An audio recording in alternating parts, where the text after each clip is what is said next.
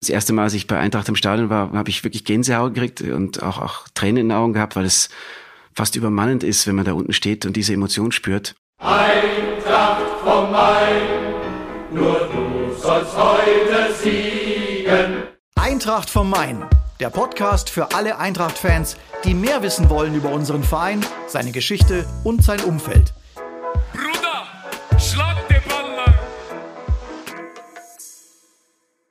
Herzlich willkommen, Professor Dr. Florian Farb, unser Mannschaftsarzt. Bevor ich ihn vorstelle, noch der Hinweis für alle Freunde und Fans der Eintracht da draußen. Abonniert unseren Podcast überall, wo es Podcasts gibt. Wir freuen uns auf euch, dass ihr bei uns so fleißig reinhört. Und jetzt begrüße ich ihn, unseren heutigen Gast. Herzlich willkommen. Wunderschönen guten Morgen. Florian, wir sitzen in Dubai im Trainingslager. Die Eintracht kurz vor der Saisonstart oder Rückrundenstart vielmehr. Auch nicht ganz richtig, jedenfalls Fortsetzung der Hinrunde, Abschluss der Hinrunde, das steht alles an.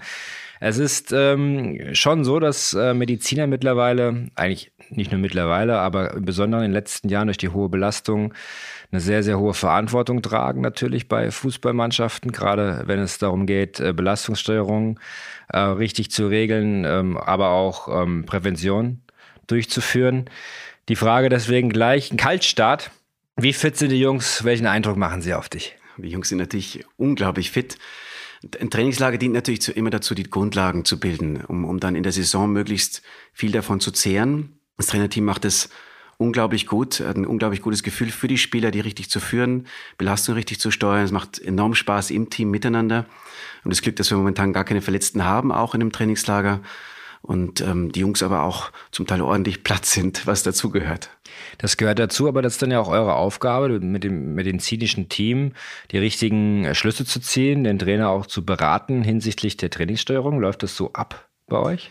Na gut, äh, letztendlich arbeiten da alle ganz eng zusammen. Die Athletikabteilung monitort den Load, das heißt, wie viele Sprints, wie viele ähm, Ausdauerleistung, wie viel körperliche Leistung insgesamt haben die Spieler verbracht. Dann gibt es verschiedene Fragebögen zum Beispiel oder Fragen, die gestellt werden hinsichtlich Ermüdung, hinsichtlich Schlafverhalten, hinsichtlich Stressverhalten bei den Spielern, die einbezogen werden.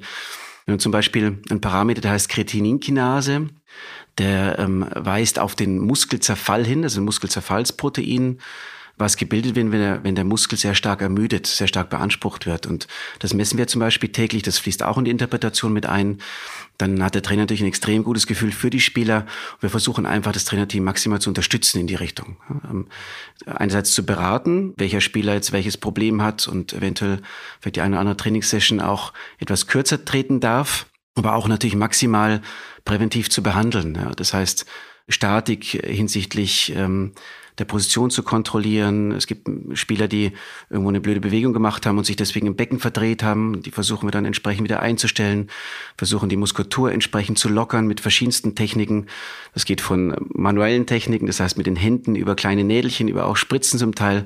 Das ist alles aber immer im nachhaltigen, gesunden Bereich. Mhm. Aber das muss ja jeden Tag neu bewertet werden. Das ist ja die große Aufgabe. Anhand welcher Parameter seht ihr oder spürt ihr, wie äh, die Spieler auch drauf sind? Es gibt ja die Messung von verschiedenen Werten jeden Morgen und das ist ja das, was auch immer so ein bisschen in, in der Presse steht, wo der andere Fan da draußen auch äh, sich vielleicht gar, keine, gar nicht so richtig ein Bild machen kann. Was machen die da eigentlich? Kannst du das ein bisschen erklären, sodass es auch jeder versteht? Hm. Wir versuchen einfach Ermüdung und Belastungsfähigkeit so objektiv wie möglich zu erfassen messen, was natürlich nicht perfekt geht, aber haben gewisse Parameter, mit denen man sich annähern kann. Ähm, das Wichtigste sicher ist das Gefühl des Spielers und auch des Trainers und des Trainerteams. Und die fließen natürlich in diese Bewertung ganz stark mit ein. Und dann fließen Parameter wie Festigkeit der Muskulatur, Übersäuerung, Ermüdung der Muskulatur zusätzlich mit ein. Ja, und mhm. dann der ganze, ganze natürlich das ganze Trainingsvolumen, was natürlich perfekt gemonitort wird über äh, Tracking-Systeme, die natürlich im, im Fußball inzwischen Standard sind. Mhm. Wie ähm, siehst du unsere Mannschaft? Wir sind ja aktuell, was Verletzungen betrifft, glücklicherweise auf Platz zwei der Liga, also die zweitwenigsten hinter Union Berlin. Allerdings ähm, muss man sich die Skala genau angucken. Ich glaube, wir sind äh, in Sachen Sprints und Intensität, was das Spiel betrifft, noch etwas stärker als Union Berlin. Das bedeutet eigentlich auch gerade in den in der Sphären auch anfälliger für Verletzungen. Ähm, wie bewertest du das Ganze? Gut, grundsätzlich ist, ist es schwer, eine Verletzungsstatistik wirklich objektiv zu bewerten. Ne? Wir, wir sind glücklich, dass wir sehr wenig Verletzte haben. Und da gehört immer ein Zusammenspiel zwischen Trainerteam, Spieler, Athletik, Medizin mit dazu. Wenn, wenn alle gut kommunizieren, wenn alle gut miteinander arbeiten, dann ist die Wahrscheinlichkeit, dass weniger Verletzte da sind, größer. Natürlich hängt eine Verletzung oder Verletzungsstatistik auch ganz stark damit zusammen, wie verletzt sind die Spieler eventuell schon, wenn sie ankommen, ja, was für ein genetisches Verletzungsrisiko haben sie, Potenzial sich verletzen, zu verletzen haben sie, was für eine Trainingssteuerung ist letztendlich dann involviert, wie verhalten sich die Spieler individuell und dann ist natürlich die ganze Intensität der Spielweise ganz, ganz wichtig. Ja, ähm, rotiert der Trainer viel oder nicht? Ja, spielen wir immer mit derselben Elf oder nicht alle drei Tage? Wie viel Sprints machen die Spieler tatsächlich? Und wenn man bei uns sieht, dass wir in der 90. Minute noch unglaublich viel Gas geben können, nochmal zulegen können, das ist beeindruckend und auch einfach eine ganz tolle Leistung, glaube ich, von, von dem gesamten Staff und auch den Spielern. Ähm, hast du einen Spieler bei uns im Kader, wo du sagst, wow, ähm, also der ist, das ist ein Naturwunder, da gibt's ja gar keine Probleme? Ich glaube, wir haben ein, ein, paar, die extrem professionell mit ihrem Körper umgehen. Ne? Ähm, ich möchte jetzt keinen Einzelnen nennen, aber... Makoto Asebe darfst du nennen. Makoto ist natürlich ein absolutes Phänomen mit, mit 38. Ja? Und der gibt Gas, ja. Wenn man die Trainings anschaut, der ist immer vorne mit dabei. Auch Timmy äh, Chandler ist äh, sicher ein, ein gewisses Phänomen. Auch der Sebastian Rode investiert unglaublich viel in seinen Körper. Ja? Hat ja schon sehr, sehr viel Verletzungen gehabt und trotzdem ähm, schafft das eigentlich, da jetzt mehr oder weniger verletzungsfrei durchzukommen. Aber das ist interessant, weil äh, Sebastian Rode ja derjenige ist, der am ehesten noch gesteuert werden muss, quasi, ne? auch von euch, auch von der medizinischen Abteilung. Weil da muss man ja eigentlich ein Gefühl für haben, wann geht er aus dem Training raus, wann geht er wieder rein. Man sieht es ja auch jetzt hier im Trainingslager, dass äh, immer mal auch aus gewissen Übungsformen rausgenommen wird. Äh, manche Trainingseinheiten komplett anders absolviert, ob er Yoga macht oder ähm, regenerativ trainiert. Das sind ja alles so Faktoren, wo man eine sehr klare und stringente Steuerung braucht. Hm, das stimmt, ja. Also da ist, glaube ich, ein sehr, sehr gutes Zusammenarbeiten. Sebastian hat ein extrem gutes Gefühl für sich selber, also weiß eigentlich ganz genau, was er wie braucht. Trainer hat ein extrem gutes Gefühl, das Trainerteam für ihn. Und die beiden, die, diese beiden Konstellationen machen das extrem günstig, da ähm, gut steuern zu können. Und natürlich gibt's dann auch von der Athletikabteilung und von der medizinischen Abteilung auch die entsprechenden Hintergründe dazu. Mhm. Das funktioniert im Moment sehr, sehr gut und ähm, es liegt aber, glaube ich, vor allem am Intellekt auch von unserem Kapitän. Das stimmt, ein äh, wahnsinniger Führungsspieler, wie man ja auch im Finale gesehen hat, der Euroleague, gab es ja auch eine Situation, ausgerechnet äh, Seppel, derjenige, der Blut überströmt, kurzzeitig vom Platz musste. Das war ja für dich eine leichtere Übung, einfach äh, getackert, ne? das war gar nicht so einfach. Es war ein, war ein kleines arterielles Blutgefäß, also ein Blutgefäß, was von Haus aus sehr stark ähm, blutet und auch rausspritzt und Tackern am Spielfeld ist, also gut, es gibt viele Möglichkeiten, sowas zu behandeln, aber wenn man Klammern drin hat und dann entsprechend, entsprechend in Kopfballduelle muss, kann das auch entsprechend wehtun. Wir haben, wir haben das geklebt, also wir haben das quasi von außen versucht, diese Blutung zu stillen und dann zu kleben. Mhm. Und da waren, sehr, waren einige Schichten notwendig, um, um diese, ja, diesen Cut, der ungefähr sieben Zentimeter ausgemessen hat, dann wirklich auch zuzukriegen. Du bist jetzt bei uns schon seit drei Jahren, wenn ich richtig. Bin jetzt im vierten Jahr. Vierten Jahr schon, mhm. genau. Die Zeit rennt. Ähm, wie kam denn damals der Kontakt zur Eintracht zustande? Ähm, Bruno Hübner hat den Kontakt aufgenommen und dann kam im Laufe der Zeit ähm, Adi Hütter und Freddy Bobic noch mit dazu. Das waren sehr, sehr gute Gespräche. Damals war ich mir noch gar nicht so sicher, ob ich zur Eintracht eigentlich will, muss ich gestehen. Ähm, bin aber extrem glücklich über die Entscheidung. Was hat dich abgehalten davon, zu uns zu kommen? Nein, es war, war gar nicht entgegen Eintracht, sondern es war damals einfach ein Zeitpunkt, wo, wo mehrere Möglichkeiten da waren, zu verschiedenen Vereinen auch zu gehen, auch ins Ausland zu gehen. Die Premier League hat mich immer mal gereizt damals. Auch da waren Angebote da. Der Hintergrund, es gab, gab einfach andere Möglichkeiten noch und deswegen war die Eintracht eine von mehreren. Im Nachhinein war es sicher die beste. Warum war es die beste Entscheidung? Was äh, gefällt dir so an Eintracht Frankfurt aktuell? Ich meine, du bist Münchner, das muss man den Leuten draußen noch erzählen. Ja, also, ist richtig. Ähm, als, als gebürtiger Münchner mit einer Praxis in München, im, im Herzen der Stadt, ähm, nach Frankfurt zu kommen und sich dort auch so wohl zu fühlen, das ist ja dann schon eine kleine Auszeichnung für uns. Ich habe sehr viel Glück gehabt. Ich ähm, bin 2004 zum FC Bayern gekommen grundsätzlich als, als Konsiliararzt. Dr. Müller-Wohlfahrt war immer der, der leitende Arzt und habe da als ganz junger Arzt eigentlich ganz viel lernen können schon und bin da in diese Profisport, Sportmedizin reingewachsen ähm, bin dann zum FC Ingolstadt gekommen, hatten das Glück, dass wir in die Bundesliga aufgestiegen sind äh, und dann ja, einer ganz besonderen Konstellation auch an sportlicher Leitung und auch, auch Trainerteam, medizinische Abteilung, Athletikabteilung. Und dann kam eben der Schritt zum, zur Eintracht Frankfurt und Eintracht Frankfurt war damals immer noch so ein bisschen so eine Diva, ähm, so bekannt als Diva mit vielen Emotionen, mit, mit Bundesliga-Aufstieg, Bundesliga-Abstieg, vielen Emotionen in, in, in jegliche Richtung.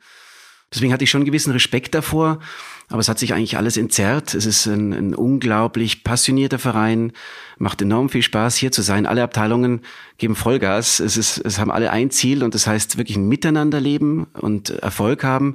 Es ist menschlich äh, top. Es ist ein vermeintlich noch eher kleinerer Verein von, von der Menschlichkeit her. Das heißt, jeder kennt jeden eigentlich im Verein noch, was bei größeren Vereinen schon gar nicht mehr so der Fall ist. Und es ist, glaube ich, eine unglaubliche ähm, Möglichkeiten, unglaubliches Potenzial im Verein, wenn man, wenn man sieht, was für enorme Fans da sind. Ich, sowas habe ich noch nie erlebt. Ähm, das erste Mal, als ich bei Eintracht im Stadion war, habe ich wirklich Gänsehaut gekriegt und auch, auch Tränen in den Augen gehabt, weil es fast übermannend ist, wenn man da unten steht und diese Emotion spürt. Und die Fans tragen einen natürlich unglaublich. Also das, das war wirklich was Besonderes und einfach die Möglichkeit auch hier völlig frei aufbauen zu dürfen. Also völlig freie Hand zu haben, möglichst innovativ zu sein, möglichst das Beste für den Verein tun zu können in einem Team, was unglaublich sympathisch ist und toll mit anpackt. Du hast ein sehr großes Netzwerk geschaffen innerhalb der Region Frankfurt-Rhein-Main. Das heißt, die besten Ärzte ziehst du zu Rate. Das Uniklinikum Frankfurt spielt eine zentrale Rolle auch äh, in der Zusammenarbeit. Es ist wichtig, genau diese Power im Hintergrund zu haben. Ich glaube, wir haben ja viele Themen auch ähm, medizinischer Natur aktuell in der Bundesliga, beispielsweise Hodenkrebs, was äh, natürlich auch ähm, ein zentrales Thema bei jungen Männern sein sollte, was vor 10, 15 Jahren hat keiner darüber gesprochen. Aktuell natürlich aufgrund der äh, häufigeren Fälle ein großes Thema. All diese äh, Parameter deckst du ab, indem du viele Kooperationen schließt. Ähm, also wir sind gut vernetzt aktuell. Ist es wichtig für dich, dass wir ähm, überall die bestmöglichsten Ärzte und Ärztinnen haben, die uns da unterstützen? Ja, absolut. Also ein Riesenglück, dass diese Passion Eintracht in der Stadt und auch in der Umgebung enorm gelebt wird und dass jeder wirklich Gewehr bei Fuß ist und viele, viele Menschen, die jetzt dann auch auf unseren Homepages und den Berichten nicht auftreten, sind im Hintergrund extrem aktiv und deswegen ganz, ganz großes Dankeschön auf dem Weg an alle, die da beteiligt sind. Wir haben super Kooperationspartner, das sind äh, zum Teil niedergelassene Ärzte, sind ähm, viele Ärzte in Universitätskliniken, ähm, klar die Uniklinik Frankfurt, die da wirklich ganz toll an unserer Seite steht. Ähm, wir haben aber auch äh, Netzwerke, die weit über Frankfurt hinausgehen. Wir haben tolle Kooperationen mit der Harvard-Universität zum Beispiel, mit UCLA, mit der Universität Gießen, Universität Salzburg, mit meiner Heimuni, der TU München. Es macht unglaublich Spaß, weil wir versuchen wirklich die besten Köpfe irgendwo zusammenzubringen und in der Sache vorwärts zu kommen und haben mit der Unterstützung Frankfurt, mit diesem Hotspot für für Fußballbewusstsein eine, unglaubliche Möglichkeit, da wirklich voranzukommen. Ich hatte die eigene Erfahrung äh, nach den ganzen Fällen ähm, auch die Möglichkeit gehabt, mich untersuchen zu lassen bei Professor Dr. Felix Chung, auch auf deine Empfehlung hin, Universitätsklinikum Frankfurt. Ähm, da wurde auch das Thema Hodenkrebs entsprechend thematisiert, denn ähm, ja, wir kennen das, Sebastian Aller ist das beste Beispiel, ehemaliger Spieler von uns, den es leider erwischt hat, der jetzt kürzlich wieder glücklicherweise für den BVB auf dem Platz äh, stand. Vielleicht aus deiner Sicht, wir haben ja auch viele junge Zuhörer, warum sollte man das unbedingt machen, diese äh, Krebsvorsorge an der Stelle? Weil mit einer ganz, ganz simplen Methode, also ganz, ganz simplen Untersuchung, ähm, das Risiko für Hodenkrebsentwicklung deutlich senken kann super simpel, braucht keine Angst davor haben. Mhm, weil das ist ein wichtiger Aspekt. Wir werden das Thema Movember auch äh, gerade nächstes, dieses Jahr für mehr ins Zentrum auch unserer äh, Medienaktivitäten legen, weil es, glaube ich, ein sehr, sehr wichtiges Thema ist, wo man Aufmerksamkeit schaffen muss. Jetzt, lieber Florian, kommen wir zu unseren Eagles 11. Äh, ich fange an mit der ersten Frage diesbezüglich, um dich ein bisschen näher kennenzulernen, was dein Fußball betrifft. Äh, hätte zwar jetzt eine Mutmaßung, was die erste Antwort sein könnte. Dein erstes Fußballtrikot, das du besessen hast. Ich glaube, bin aber nicht hundertprozentig sicher, Bayern München. Ja, hätte ich jetzt auch gewettet als Bayer, ja, mhm. als Münchner. Lieber Weißwurst oder Handkäsefrühstück? ich muss gestehen, dass ich Vegetarier bin und dass ich aber Milch nicht vertrage und also dann Laktoseintoleranz habe. Deswegen wäre der Handkäse das Richtige aber ähm, vertrage ich nicht. Deswegen. Schade eigentlich. Alternative bitte. Weil das ja auch ein sehr gesundes Essen ist. Ja, ja fettfrei. Dein liebster Ort in Frankfurt? Liebster Ort in Frankfurt ist ganz klar die Eintracht. Das heißt, unser Profi-Camp, Profi bei, auf dem Weg, äh, für alle, die es noch nicht kennen, unglaubliche Entwicklung unbegrenzte Möglichkeiten in diesem Zentrum. Also frage ich kurz, wenn du noch Wünsche hättest, ein bisschen mehr Fläche für medizinische Abteilung hast du bestimmt, äh, hättest du bestimmt gerne. Ja, wir haben, wir haben wirklich, Gott sei Dank, haben wir ähm, die große Unterstützung vom, vom Vorstand auch und Aufsichtsrat, uns da austoben zu dürfen und haben gegenüber in dem ehemaligen Nike-Gebäude haben wir auch Flächen, die gerade für wissenschaftliche Zwecke zum Beispiel auch genutzt werden. Wir haben eine wissenschaftliche Abteilung in der Medizin seit drei Jahren, die Professor Dr. Dr. Banzer führt. Wir haben da im Moment auch unbegrenzte Möglichkeiten vom, vom Platz her. Und dafür bin ich sehr, sehr dankbar. Sehr gut. Dein Vorbild kann fußballerisch oder auch medizinisch sein, je nachdem. Mein Vorbild, ähm, mein Vater ist in gewisser Hinsicht immer, immer mein Vorbild gewesen, weil er so eine unglaublich lebensbejahende und positive Einstellung hat. Auch Arzt, ne? Ist auch Arzt, ja. Welches, welchen Fachbereich? Der ist Urologe mhm. und ähm, hat eben auch diesen akademischen Werdegang und ist aber auch ein extrem guter Kliniker. Mhm. Dein Lieblingsreiseziel? Da muss ich jetzt diplomatisch antworten, Argentinien. Warum diplomatisch? Nein, meine Frau ist Argentinierin. Ach so, okay. Und, ähm, aber es ist auch ein wunderschönes Land, wirklich ein ganz Wo, tolles Land. Woher, aus welcher Region kommt sie in Argentinien? Sie kommt aus Buenos Aires, also das also direkt. Ja. Das war ja dann für euch zuletzt äh, große Party angesagt. Da, also sie, sie war auch bei, bei jeder Party, die es gab, war sie mit dabei, obwohl sie jetzt gar nicht so emotionalisiert ist hinsichtlich Fußball.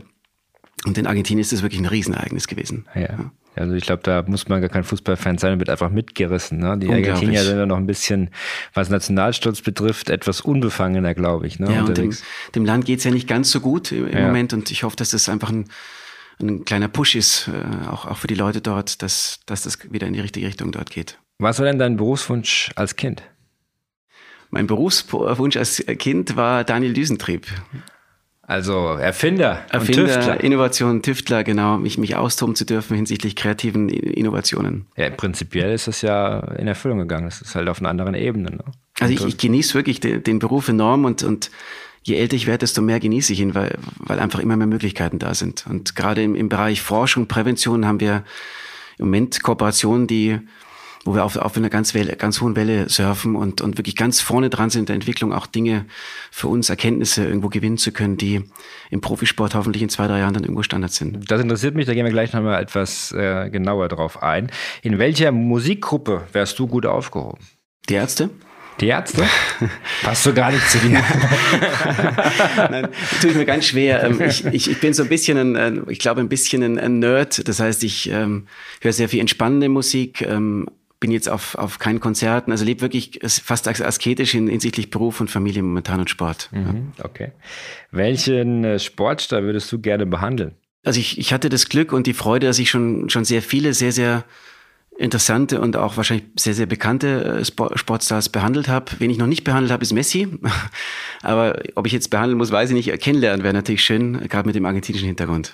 Aber das ist natürlich das, äh, wenn du das schon so anteaserst, was unsere Leute ja interessiert da draußen. Welche Top-Sportstars hattest du denn bis jetzt, äh, von denen keiner weiß, dass du sie behandelt hast? Ja, das ist so ganz schwierig, ein schwieriges Thema, weil ich als Arzt natürlich super ja, korrekt bin und da nie... Ja nie über diese Themen rede. Ja, da bitte aber viele Dinge, dafür. ja natürlich immer Verständnis, aber ich, ich bohre trotzdem noch mal nach. es gab ja auch welche von in der Zeitung, Arjen Robben stand zum Beispiel drin, dass es zum Beispiel jemand von Bayern, der gerne zu dir gekommen ist. Ne? Also grundsätzlich ist so, dass natürlich durch, durch meinen Werdegang ähm, als, als ähm, Konsiliarzt bei Bayern München über so viele Jahre natürlich mhm ja, bei München äh, die, die, die ganzen Stars von mein, oder die, die Spieler dort letztendlich dann auch in Behandlung waren und, und so weiter. Also ich, viele Nationalspieler, auch viele internationale Nationalspieler, viele andere Sportarten, aber Namen kann ich jetzt nicht Okay, nennen. verstehen Sorry. wir, verstehen wir. Es ist ja, ja auch, äh, Integrität ist ja auch quasi euer, eure härteste Währung. Ähm, dein erster Stadionbesuch? War ähm, mit meinem Vater ähm, bei München äh, Olympiastadion. Das Spiel Neapel gegen Bayern München mit Diego Armando Maradona. Anfang der oder Ende der 80er. Ja, schon, ja sowas. Ja, unglaublich tolles Erlebnis für mich, mhm. wie er sich da aufgewärmt hat. Allein schon. Bei Live ist Live von Opus. Hm, ja, stimmt. Ja, das ist ein Video, kann ich nur jedem, der Interesse hat, bei YouTube einfach eingeben, Opus Live ist Live, Maradona, Bayern, München und dann kommt dieses Video, wie er das Aufwärmen vielleicht unter medizinischen Aspekten nicht ganz so ernst nimmt. das ist gar nicht so schlecht. War wirklich gut? Hat sich, hat sich ja, also motorisch, neurokognitiv war es eigentlich toll. okay. Lieber Fußballplatz oder Arztpraxis? Ist beides wunderschön. Gerade die Kombination ist so schön. Also die, die Mischung aus Praxis, Arztpraxis, aber auch Wissenschaft und Fußballplatz. Also all diese Dinge kombinieren, das macht mir so viel Spaß. Die Abwechslung, das Miteinander, das Verzahnen. Deine erste Erinnerung an Eintracht Frankfurt? Gut, äh, die, die, diese, diese unglaubliche Stadionatmosphäre. Ähm, aber als allererste Erinnerung ist natürlich das Meeting, ähm, als es darum geht, äh, gehe ich zu Eintracht Frankfurt oder nicht. Im Büro von Bruno Hübner war ein unglaublich schöner Nachmittag für die Bobic dazugekommen. Super Gespräche und absolut überzeugt worden, auch in dem Moment. Es war ja damals so, jetzt sind wir wieder im, im, im normalen Gespräch, in Anführungsstrichen, dass Bruno dich, glaube ich, über seinen Sohn kennengelernt hat, ne? der bei dir in Behandlung war. Mhm, genau. Benjamin Hübner war ja beim FC Ingolstadt, mhm. Ähm, hat leider die Karriere jetzt beendet. Ein unglaublich guter Typ, hat dem FC Ingolstadt enorm gut getan. Und äh, so kam der Erstkontakt letztendlich zustande, ist richtig, vor einigen Jahren schon. Das ist ein gutes Zeichen auch nochmal dafür, ähm, welche gute Arbeit Bruno Hübner geleistet hat bei uns. Auch viele Top-Transfers der letzten Jahre, wo er aktuell gar nicht mehr so wirklich genannt wird, eingefädelt, maßgeblich und auch äh, beteiligt bei der Spielerauswahl, gemeinsam mit Freddy Bobic, äh, mit dem immer so ein bisschen vergessen aktuell. Ihm geht's aber gut. Ich hatte kürzlich Kontakt mit ihm, das vielleicht nach außen. Ähm, ich glaube, Bruno genießt sein Leben jetzt. Ich bin da auch immer sehr muss ich sagen, positiv, wenn es jemand schafft, dann ad hoc Abstand zu gewinnen. Davor habe ich größten Respekt. Das ist in diesem Geschäft gar nicht so einfach. Hm. Habt ihr noch Kontakt? Ja, ich habe ihn als, als menschlich absolut integren Menschen kennengelernt. Ja. Wirklich super positiv und hat uns am Anfang auch, auch enorm geholfen durch durch die verschiedenen Wege der Eintracht gut durchzusteuern. Ja. Nein, ein ganz toller Mensch, wirklich. Mhm. Also wenn wir jetzt so ein bisschen nochmal auf das Thema Prävention gehen und auf das Thema Entwicklung, wissenschaftliche Entwicklung im medizinischen Bereich, was glaubst du, werden die nächsten Schritte sein, auch im Profisport? Ähm, wo siehst du noch Nachholbedarf und was wird wichtig sein in, der kommenden, in den kommenden Jahren? Also medizinischer Sicht geht es natürlich darum, Verletzungen gut zu behandeln, wenn sie da sind, aber noch viel wichtiger, Verletzungen zu verhindern.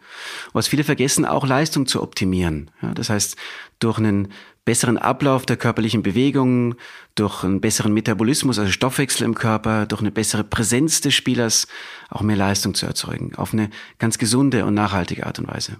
Was ist es konkret? Was, was, was muss wissenschaftlich passieren oder wie, ähm, welche Anforderungen stellt das? Mhm. Also letztendlich geht es erstmal darum, einen Spieler so perfekt wie möglich zu kennen. In all seinen Aspekten. Das heißt, körperliche Schwächen, Stärken zu kennen, auch geistige Schwächen und, und, und Stärken zu kennen, die Trainingssteuerung entsprechend äh, gut gestalten zu können. Und da gibt es dann verschiedene Hintergründe, was immer mehr kommen wird ist die sogenannte Präzisionsmedizin, also Precision Medicine, dass man mit ähm, Biomarkern, mit genetischen Untersuchungen das Potenzial eines Spielers einfach perfekt äh, kennenlernen kann und daraufhin ganz exakt auf den Spieler zugeschnitten Präventionsmaßnahmen und therapeutische Maßnahmen treffen kann. Das findet in vielen Bereichen schon statt. Also ähm, im, im Profisport haben wir die Möglichkeit, deswegen macht es auch so viel Spaß, auch medizinisch so viel Spaß, dass wir so unglaublich viele Möglichkeiten haben, Spieler kennenzulernen und mhm. versuchen, ähm, Leistung, also Bewegung so genau wie möglich zu erfassen, versuchen Biomechanik, also Bewegungsabläufe so genau wie möglich zu erfassen, Verletzungspotenzial so genau wie möglich zu erfassen. Wir machen zum Beispiel ähm, MRT-Untersuchungen von den wichtigsten Gelenken schon bei der Eingangsuntersuchungen, um eben Abnutzungen zu erfassen, um da früh gegensteuern zu können. Wir versuchen neurokognitive Parameter so gut wie möglich zu erfassen. Das heißt, ähm, wie handlungsschnell ist ein Spieler? Man sieht oft Spieler, die haben eine unglaubliche Physis, also einen unglaublichen Körper. Aber oftmals wirkt es so, als ob die ganz langsam sind, wenn die den Ball bekommen, bis sie dann merken, bis sie die Situation einordnen können und dann handlungsschnell agieren können. Und da kann man auch sehr viel erfassen und aber auch sehr viel trainieren in diese Richtung. Und dann ist die Ernährung natürlich ein ganz, ganz wichtiger Faktor geworden, dass man frühzeitig Defizite erkennt, frühzeitig Stoffwechsel, die zum Teil erhöht sind oder auch erniedrigt sind, also Bedarf an, an Ernährungsstoffen quasi erkennt und die frühzeitig zuführt. Ähm, und dann ist natürlich das ganze kommunikative Zusammenspiel enorm wichtig. Das, da glaube ich, hat der Fußball noch Potenzial. Bei der Eintracht funktioniert es enorm gut, ähm, dass eben Trainerteam, Athletikteam, ähm, medizinische Abteilung, die Spieler, der ganze Staff, gehört auch die Medienabteilung dazu, dass die in perfekter Weise, auf menschliche Art und Weise wirklich toll miteinander kommunizieren. Ich glaube, da ist immer noch das größte Potenzial im Gesamten drin. Ja, ich glaube auch, das ähm, Entscheidende ist ja immer, dass es sehr viele Nachfragen gibt, ähm, auch von, von Journalisten, was ja auch deren Aufgabe ist, vollkommen legitim und in Ordnung. Und früher hatten wir immer die Situation, ähm, dass man ja eine Verletzung irgendwie bekannt geben musste und nicht genau wusste, wie geht das alles aus, wie lange ist die Ausfallzeit und so weiter und so fort. Das hat sich etwas, glaube ich, gebessert in den letzten Jahren, ne? auch ähm, hinsichtlich der Prognosen, die wir, die wir so gestellt haben.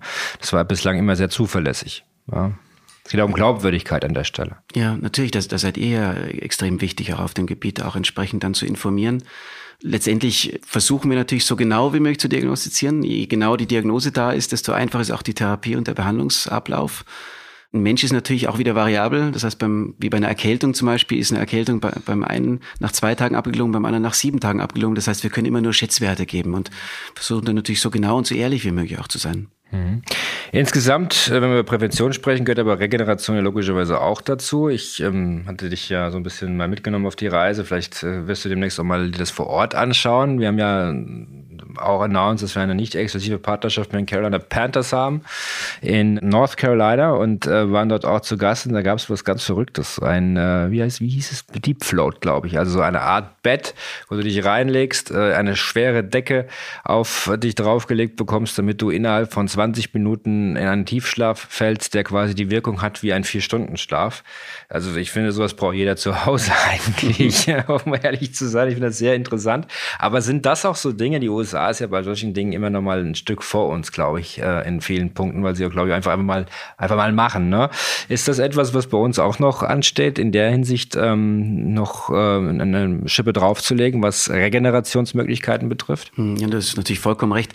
Letztendlich glaube ich, dass wir schon extrem gut dastehen. Also es, es, viele Dinge von außen sieht man nicht, die wir regenerativ machen.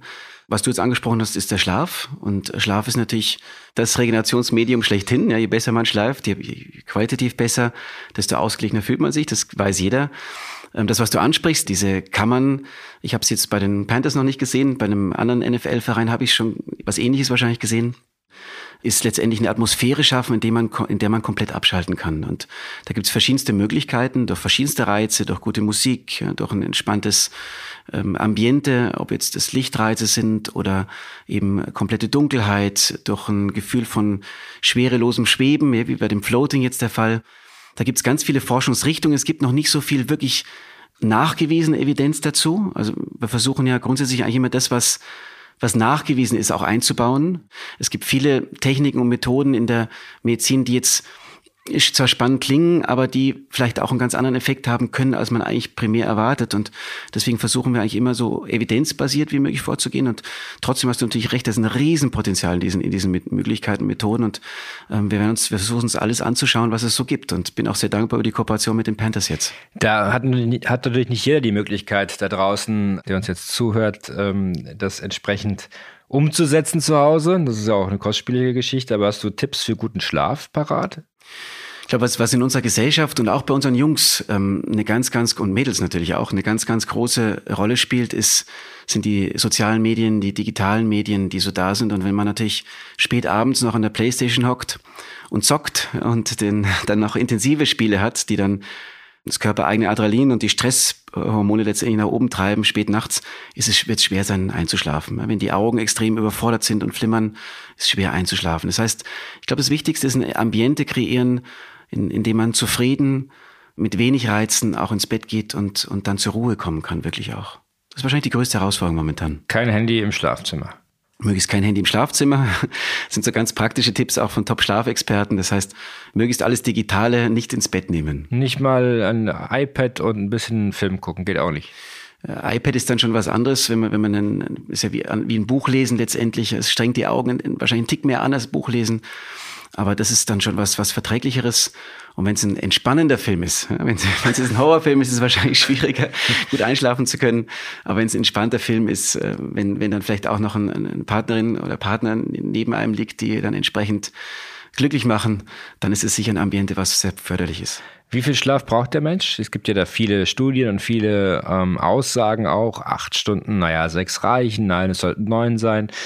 Sag's uns, wie, hm. wie lange sollte man schlafen, also um ein gesundes Leben zu führen? Athleten sollten zwischen sieben und neun Stunden grundsätzlich schlafen. Es gibt aber dann auch eine genetische Prädisposition, also äh, auch, auch gewisserweise vorgegeben, wie viel ein Mensch auch, auch schlafen sollte. Und das ist natürlich dann auch ganz stark davon abhängig, wie erholsam ist der Schlaf und wie viel verausgabt hat sich dieser Mensch. Ja, unsere Jungs und, und Mädels im, im, Verein, in allen Mannschaften verausgaben sich ja physische Normen. Das heißt, die brauchen einfach ein bisschen mehr. Da ist zum Teil auch ein Mittagsschlaf mal drin.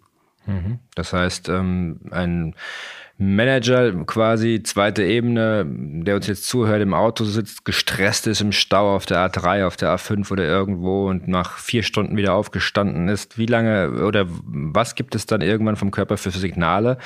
Ähm, wie wird er irgendwann bestraft werden für diesen Lebensstil? Schlaganfallrisiken, Herzinfarkte und so weiter, ist das das auch, was mit Schlafmangel zusammenhängt? Ja, was, was vor allem mit Schlafmangel zusammenhängt, ist natürlich ähm, Stress und äh, Stress in allen Formen, auch, auch im Körper und letztendlich schlägt sich dieser Stress äh, sehr wahrscheinlich auch auf das Lebensalter, das gesunde Lebensalter nieder.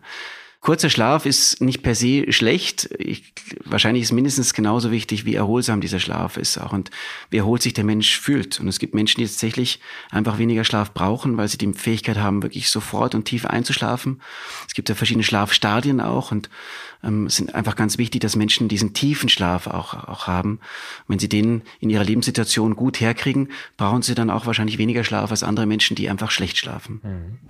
Du hast ja dich eingangs so ein bisschen als ähm, dein Düseltrieb bezeichnet. Nee, Quatsch, dein Düseltrieb. Du hast gesagt, das ist dein Vorbild in der Kindheit gewesen und hast dann auch so agiert in der Pandemie äh, mit dem Covid-Gum, den du auf den Markt gebracht hattest, um dieses Risiko, dieses Ansteckungsrisiko zu minimieren. Erzähl doch mal ein bisschen was. Was war die Idee dahinter? Warum? Wie kamst du dazu? Und ähm, was hat es letztendlich gebracht? Oder was bringt es immer noch? Ich meine, das, der Kaugummi ist ja immer noch auf dem Markt und sicherlich auch für andere Krankheiten, ähm, die zu verhindern, da. Das ist eigentlich eine ganz simple Idee, gar nichts Besonderes. Ich habe zwei Kids und ähm, Mundspüllösungen äh, waren damals schon en vogue, um den Mund zu desinfizieren, um einfach die Keimrate, also die Anzahl der Viren und Bakterien im Mund letztendlich zu senken. Ist ein gängiges Medium, so wie Zähneputzen auch. Meine Kids hatten mit der Mundspüllösung immer unglaubliche Probleme. Der Neunjährige, damals Achtjährige, hat ähm, Gurgeln überhaupt nicht gewollt. Meine Große fand den Geschmack furchtbar. Und ich hatte selbst Covid und saß dann isoliert ganz brav in, in, in, in einer kleinen Ferienwohnung. Und ähm, kam, dann kam einfach die Idee, Mensch, möglichst natürliche Substanzen, immer an die Kids gedacht, immer an an grundsätzlich die Philosophie, so natürlich wie möglich, so nachhaltig wie möglich zu sein. Also natürlich Substanzen in einen Kaugummi zu verpacken und über das Kauen diese Substanzen wie eine Art Mundspüllösung quasi im Mund zu verteilen. Das heißt, die natürliche Mundspüllösung, die durch das Kaugummi kauen dann mit diesen Substanzen entsteht, dann eben über einen längeren Zeitraum im Mund zu verteilen und damit Viruslast und auch Keimlast zu senken. Und es gibt, das war, war damals überrascht, es gab eben schon einige Substanzen, auch damals schon aus dem natürlichen Bereich, wie Zimt zum Beispiel, wie, wie Pfefferminz, wie Ginseng, Quercetin, Ingwer, die desinfizierend wirken können im, im Mundraum. Und das war dieser grundsätzliche Gedanke, einfach möglichst Bakterien, auch Viren im Mund abzutöten, damit das Infektionsrisiko zu senken. Hat funktioniert? Ja, wir haben eine, eine Pilotstudie gemacht, die im Journal of Infection äh, publiziert ist. Ein relativ renommiertes Journal wo gezeigt wurde, dass die Viruslast innerhalb von einem Zeitraum von ungefähr zwei Stunden signifikant gesenkt wurde. Und wir haben eine große Studie, die hoffentlich ganz zeitnah zu Ende geht, wo wir das hoffentlich nochmal bestätigt sehen. Die Pandemie war ja grundsätzlich eine Herausforderung. Ähm, Eintracht Frankfurt ist in vieler Hinsicht gut durch diese Zeit gekommen. Auf der einen Seite natürlich wirtschaftlich letztendlich, auch durch die sportlichen Erfolge nach der Pandemie, beziehungsweise nach der Hochphase der Pandemie. Offiziell ist sie noch nicht mal beendet laut äh, Weltgesundheitsorganisation. Da warten wir noch drauf, auf das endgültige Ende der Pandemie. Nichtsdestotrotz war es natürlich für uns alle auch in dieser Bubble extrem schwierig zu agieren. Wie blickst du auf diese Zeit zurück mit täglichen Tests, mit äh, stetigen PCR-Probentests und so weiter und so fort und vor allen Dingen auch mit der Tatsache, immer wieder auch Spieler wieder fit zu kriegen nach einer äh, äh Covid-Erkrankung und ja, wie blickst du zurück? Ja, also sicher eine extrem herausfordernde Zeit für alle, auch für natürlich die ganze Eintracht. Ähm, wir haben das Glück gehabt, dass alle wirklich enorm an einem Strang gezogen haben, dass die Spieler sich da wirklich korrekt verhalten haben, sehr, sehr bewusst verhalten haben, in der Zeit auch darauf verzichtet haben, wegzugehen, ähm, viel bei der Familie geblieben sind, sich isoliert haben. Ähm, wir hatten ein tolles Teammanagement, was da enorm mitgeholfen hat, organisatorisch zu schauen, dass, dass sich alle wirklich korrekt verhalten. Medizinische Abteilung war gigantisch wir haben tolle, wirklich tolle Player im Umfeld gehabt, die mit Tests äh, wirklich jederzeit mit Rat und Tat bei der Hand gestanden sind. Wir hatten das Uniklinikum, was bei entsprechend schlimmeren Verläufen, die wir Gott sei Dank im Spielerkreis nicht hatten, auch wirklich präsent war. Also wirklich auf allen Ebenen hatten wir ganz tolle Mitspieler, ja, die, die uns da geholfen haben und sind deswegen relativ gut und, und ohne jetzt irgendwie große Schäden jetzt da durchgekommen. Aber trotzdem war es sicher eine extrem herausfordernde Zeit. Damals gab es natürlich auch viele, ja, viele Prognosen, die nicht ganz so positiv waren, auch auf die Rückkehr von Athleten. Äh, Herzmuskelentzündung, Long-Covid und so weiter und so fort. Ähm, ich glaube, jetzt ist es bei uns in der Mannschaft so gewesen, dass nahezu alle, wenn nicht sogar alle Covid hatten. Ich glaube, das geht uns ja allen so auch äh, hier im Raum. Also ich glaube, jeder hatte mittlerweile schon eine, eine Covid-Erkrankung. Wie fällt denn jetzt so ein bisschen dein, dein Fazit aus mit, äh, mit rückwirkender Betrachtung? Glaubst du, dass es immer noch ähm, irgendwelche Rückschläge geben kann diesbezüglich medizinisch? Gibt es da Erkenntnisse oder haben wir das einfach überstanden und es ist wie eine Grippe und äh, kommt, kommt immer mal wieder? Wie, wie siehst du das? Da bin ich, glaube ich, mit meiner fachlichen Expertise einfach nicht der Richtige, das zu beantworten, mhm. Jan. Da sind unsere Virologen, Epidemiologen, ähm, die Infektiologen, das sind diejenigen, die da wahrscheinlich eine viel bessere Prognose abgeben können. Aber du kannst eine Prognose abgeben, wie es weitergeht. Ähm, auch bei dir. Du hast nämlich wieder was auf den Markt gebracht, was sehr spannendes. Einen Performance Gum, so heißt das. Erzähl uns mal, was dahinter steckt. Ja, äh, Performance Gum Pro. Grundsätzlich, also in der Sportmedizin versuchen wir Spieler so leistungs zu optimieren wie möglich. Das heißt, die, die möglichst gesund natürlich, aber ähm, grundsätzlich versucht jeder Spieler ans Optimum zu kommen. Und es gibt gewisse Nahrungsergänzungsmittel, gewisse Substanzen, Mikronährstoffe, die Konzentration fördern, die Leistung auch fördern. Und ähm, als, als Sportmediziner versuche ich natürlich diesen Spiel, den Spielern die auch zukommen zu lassen. Und es gibt verschiedenste Getränke, verschiedenste auch Riegel und so weiter, die dann zum Beispiel auch Koffein, äh, Guarana und so weiter beinhalten, die aber dann über den Magen quasi relativ lange verstoffwechselt werden und dann über die Darmschleimhaut aufgenommen werden, diese Inhaltsstoffe. Das dauert relativ lang, ist schwer zu dosieren und auch vom Wirkeffekt nicht ganz klar steuerbar. Und dann kam die Idee, Mensch, das Wissen mit dem Covid-Gum ist da, ein Kaugummi zu bauen. Nimm die evidenzbasierten Wirkstoffe und pack sie in den Kaugummi. Und ähm, Vorteil dieses Kaugummis ist, dass wirklich nachgewiesene leistungsoptimierende Substanzen wie Guarana, wie Taurin, wie Beta-Alanin ähm, innerhalb von fünf Minuten im Blut anfluten und perfekt aufdosierbar sind und eben den Magen-Darm-Trakt in keinster Weise belasten. Und das ist was, was bei den Jungs extrem gut ankommt. Und natürlich, das äh, muss man hier gleich dazu sagen, ist alles sauber. Ja, natürlich. Ne? Absolut. Das ist, äh, ist sogar auch vertraglich bei mir verankert, dass ich da in keinster Weise irgendwo gegen die Anti-Doping-Regularien verstoßen werde. Und wir haben, äh, das Produkt wird auf der Kölner Liste geführt sein auch. Das heißt, die Produkte, die wirklich clean sind, sind da gelistet. Das ist das Allerwichtigste bei uns. Wenn ich jetzt mit meiner Kreisoberliga-Mannschaft am Sonntag ein Spiel habe und will mich entsprechend gut vorbereiten und brauche diesen Performance-Gum, vielleicht auch, weil die Nacht zuvor hart war und man irgendwie den Körper wieder in Schwung kriegen muss auf dieser Ebene des Fußballs, wo bekomme ich den denn dann künftig? Gut, den gibt's über clevergum.com, ja. über die Homepage von, von der Firma Clevergum, die den, auch den Covex-Gum und ähm, auch ein Concentration-Gum zum Beispiel mitvertreibt. Ganz einfach zu bestellen. Sehr gut. Wir sind sehr gespannt. Ich werde es auch mal ausprobieren demnächst. Wir haben jetzt gleich das Spiel Stuff gegen Medienabteilung oder wir wischen ein bisschen durch. Wenn du einen hier hast, ich probiere ihn sofort aus. Wichtig ist die Aufdosierung, ja? okay. Äh, zu schauen, dass, dass du für dich die richtige Menge findest. Das heißt, bevor dem, vor dem wichtigsten Spiel einmal im Training ausprobieren, ob jetzt zwei oder drei Kaugummis zum Beispiel, auch ein einzelner okay. die richtige Dosis ist. Ja, das muss man probieren. Ich glaube, du unterstützt mich. Du führst mich dahin, dass das heute ein Erfolg wird. Sehr gerne. Äh, Florian, erstmal vielen Dank für das Gespräch. Es wird sicherlich nicht das letzte gewesen sein. Wir können auch nochmal themenbezogen gerne einen Deep Dive machen äh, in Zukunft. Das macht große Freude. Ich habe drei abschließende Fragen an dich. Ähm, dein größter Eintracht-Moment? Sicher der Euroleague-Sieg. Unglaubliches Gefühl, wirklich unglaubliches Gefühl. Dann muss ich natürlich nochmal nachhaken, wie hast du die Tage erlebt? Auch medizinisch natürlich auch, weißt es gab, gab, natürlich auch da ein paar Punkte, tut da raus und so weiter und so fort. Äh, wir haben viel über Sebastian Rode und die Platzwunde gesprochen. Fit sein fürs Elfmeterschießen auch im Kopf, dafür müssen die Beine auch funktionieren und und und. Das war, war einfach rundum ein tolles Erlebnis. Die Mannschaft war enorm fokussiert. Jeder wollte das. Ich glaube, man hat den Willen bei der Eintracht auch gemerkt. Es war medizinisch klar eine gewisse Herausforderung, weil es so unglaublich heiß war. Das heißt, wir mussten äh, natürlich schauen, dass wir auch entsprechend hydrieren und versucht natürlich mit sämtlichen Nahrungsergänzungsmitteln äh, nachzuhelfen. 26 Kaugummis sind gekaut worden in dem Finale. wir haben ähm, äh, aber eigentlich hat die Mannschaft wirklich eine extreme Willensleistung vollbracht und wahrscheinlich war das Quäntchen Glück auch mit dabei und es war extrem emotionalisierend. Und, und auf dem Weg, äh, vielleicht, ich weiß nicht, was für Fragen noch kommen, aber einfach ein Riesendanke, Riesendanke an das Team, ja, das, an das Team, was, was hinter uns steckt, die über sich hinauswachsen in verschiedenen Situationen, die man jetzt eben nicht so oft hört nach außen in den Medien, die nicht so oft auftreten. Es ist wirklich ein unglaublich tolles Team, was da in der medizinischen Abteilung arbeitet. Alle zusammen für den großen Erfolg. Also ja. das ist schon äh, bemerkenswert. Es sind alle immer füreinander da. Ähm, allerdings gab es natürlich auch schwierige Momente. Was war der schwierigste Moment mit Eintracht Frankfurt für dich bislang? War es die Pandemie? Also die Pandemie war sicher das Zehrendste, was über so einen langen Zeitraum ging und wir mussten ja so viele extra, extra Prozeduren einführen. Es, äh, jeden Morgen tägliche Testungen. Wir wurden komplett abgeschnitten eigentlich von der Öffentlichkeit, mussten ja in Isolation leben. Es war sicher emotional das Schwierigste. Hm.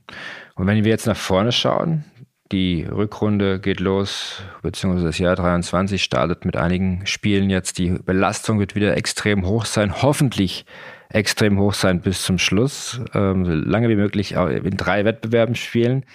Äh, was kommt auf die medizinische Abteilung zu in den nächsten Wochen und Monaten? Ja gut, ich glaube, das, was auch im letzten Jahr schon auf uns zugekommen ist, äh, eine ganz häufige Standortwechsel. Das heißt, alle drei, vier Tage an einem anderen Ort spielen. Das heißt, da kommt ganz viel Packen, ganz viel Vorbereitung auch im Organisatorischen mit dazu, die richtigen Dinge mitzunehmen. Logistik ist da sehr gefragt, ganz viel Regeneration mitgefragt, ähm, ganz viel Trainingssteuerung mitgefragt, ganz viel individuelle Behandlungen äh, werden, werden vonnöten sein. Eine gewisse Herausforderung ist oftmals auch, dass natürlich ähm, unser Team dann auch an verschiedenen Orten ist. Ein Teil reist mit, ein Teil bleibt auch zu Hause, um dann eben sich auch wissenschaftlichen Themen zu stellen. Und es läuft dann natürlich viel über, über Teams oder Zoom. Aber letztendlich sind wir das, glaube ich, ganz gut gewohnt und an der Stelle einfach ein Riesenkompliment auch, auch an das Trainerteam und an den Vorstand, an Leiterlizenz, ähm, die einfach ein, ein unglaublich harmonisches und tolles professionelles Miteinander ermöglichen. Heißt aber auch, Rotation wird notwendig sein, ne, um das alles irgendwie hinzubekommen. Ja, ich glaube, wir haben es mit Rotation und ohne Rotation geschafft. Das sind dann Fragen, die der Trainer am besten beantwortet, aber er hat es immer gelöst. Professor Dr. Florian Farb, nicht nur ein sehr guter Arzt, sondern auch sehr gut in diplomatischen Fragen. Aussagen. Vielen lieben Dank für das sehr interessante, aufschlussreiche Gespräch. Ich glaube, und das geht natürlich raus an euch. Wenn ihr Fragen und Interesse habt an äh, medizinischen Themen, dann schreibt uns das gerne an medienet-eintrachtfrankfurt.de, denn dann machen wir gerne einen weiteren Podcast und gehen so ein bisschen in die Beratung, denn ich finde das total spannend. Ich glaube, das Thema Schlaf oder auch das Thema äh, ähm, Leistungsoptimierung ist ja etwas, was nicht nur Profisportler betrifft, sondern auch auch alle da draußen. Du stehst zur Verfügung? Selbstverständlich. Super. Vielen lieben Dank. Alles Gute für die Rückrunde, für die nächsten Spiele. Professor Dr. Florian Farb. Dankeschön. Vielen lieben Dank auch.